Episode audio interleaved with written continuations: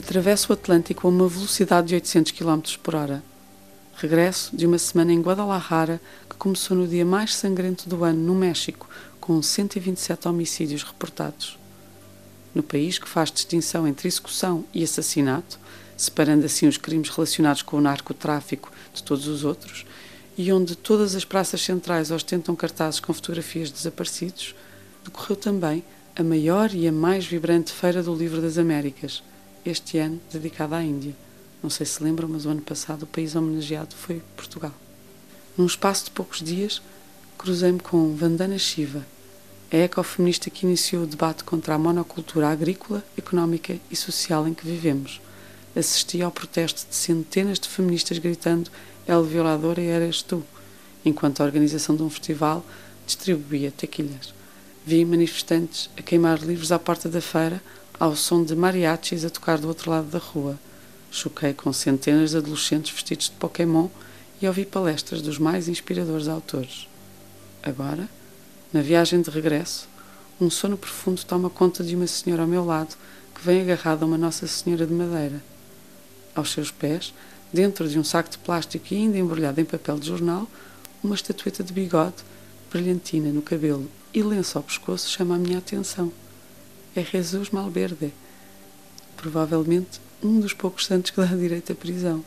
Estar na posse de uma imagem sua é motivo suficiente para uma acusação judicial. O equivalente a ter equipamento para a produção de drogas em casa. A lenda é curiosa. Nascido por volta de 1870 em Sinaloa, Malverde cedo começou a protestar pelos seus direitos e, claro, cedo foi alvejado e atirado ao rio pelas autoridades, mas foi resgatado por pescadores.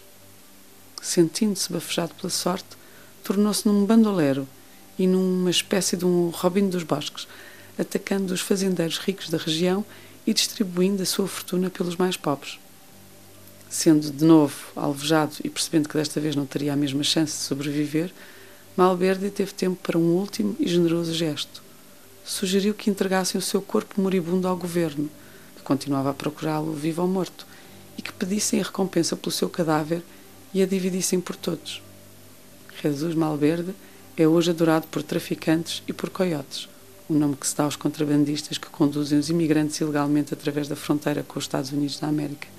Mas também é adorado pelos mais pobres, pelos enfermos, pelos toxicodependentes e pelos próprios imigrantes. Afinal, todos queremos chegar sãos e salvos ao nosso destino, seja ele legítimo ou não. E quando todos nos viram as costas, qualquer bandido com bom coração nos parece um santo, sobretudo quando os santos oficiais tantas vezes servem o culto dos bandidos.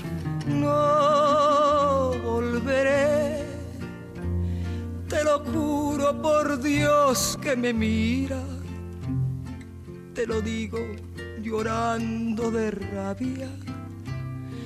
Yo no volveré.